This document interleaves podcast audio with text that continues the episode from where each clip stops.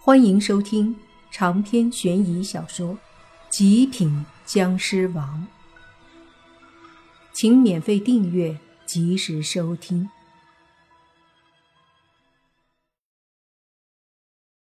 女孩的奶奶也死了，村里的人来了很多，都感到悲伤。爷爷死了，奶奶死了，这女孩从此以后只剩下在城里打工的父母。女孩非常伤心。从小，她是由爷爷奶奶带大的，但今天奶奶也死了，让她实在难以接受。莫凡过来的时候，村里不少人都看着他，包括那些还没有离开的警察。但是这种情况也很难让大家怀疑这是莫凡干的。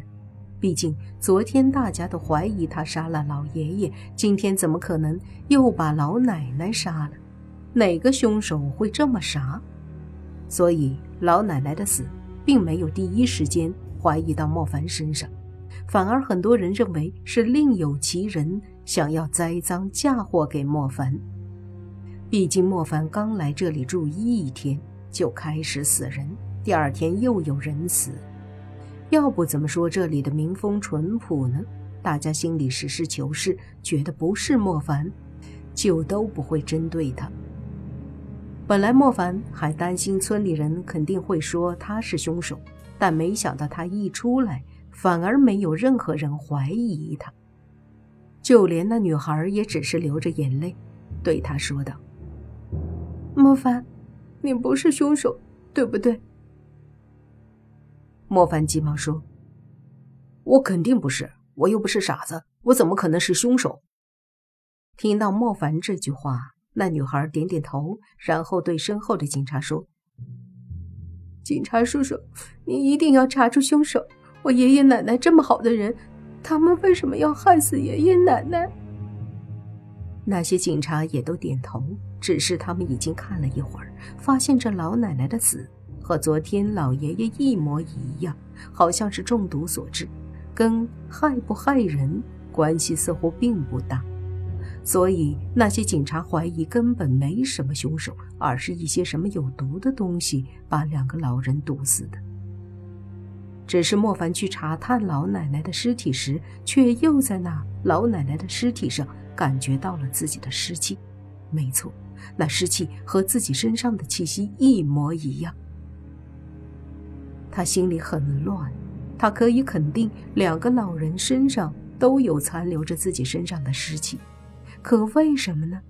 自己一晚上都在好好的睡觉，怎么可能自己会用湿气把他们两个害死？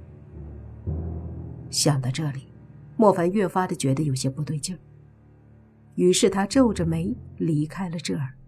回到了自己的房间，坐了下来，抓着自己的头发，努力的回忆着昨天晚上到底自己做了什么。但思来想去，他确定自己就是在睡觉啊！这到底是怎么回事？如果不是我害的，那他们的身上怎么会有我身上的湿气？莫凡实在有些想不通。同时，莫凡不敢在这村里待了。他怕今天晚上再住一晚，明早上起来那个女孩也死了。但是他也不能这么甘心就离开这儿。先不说他能不能离开，就说自己离开了，这里的人命案又怎么办？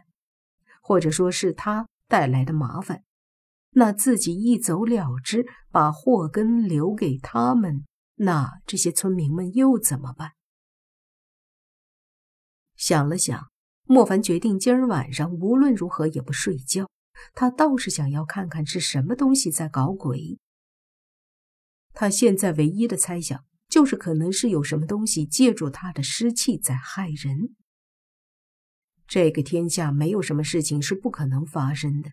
不管怎样，只要他能够看到，一切自然明了。这一天。警察依旧没有查出所以然，哪怕是怀疑中毒，却也查不出是什么毒和什么原因。这案子一时间搞得大家人心惶惶，毕竟这么无缘无故的死亡，实在太古怪了。到了晚上的时候，女孩一个人在祠堂守着爷爷奶奶的尸体待了很久。他要等外地打工的父母回来以后，才能张罗老人的丧事。这之间，莫凡一直陪着女孩，他同情女孩，可怜她，也有一丝内疚，因为他总觉得他爷爷奶奶的死是和自己有关的。晚上，莫凡没有睡觉，他一个人坐在床上，灵石散开。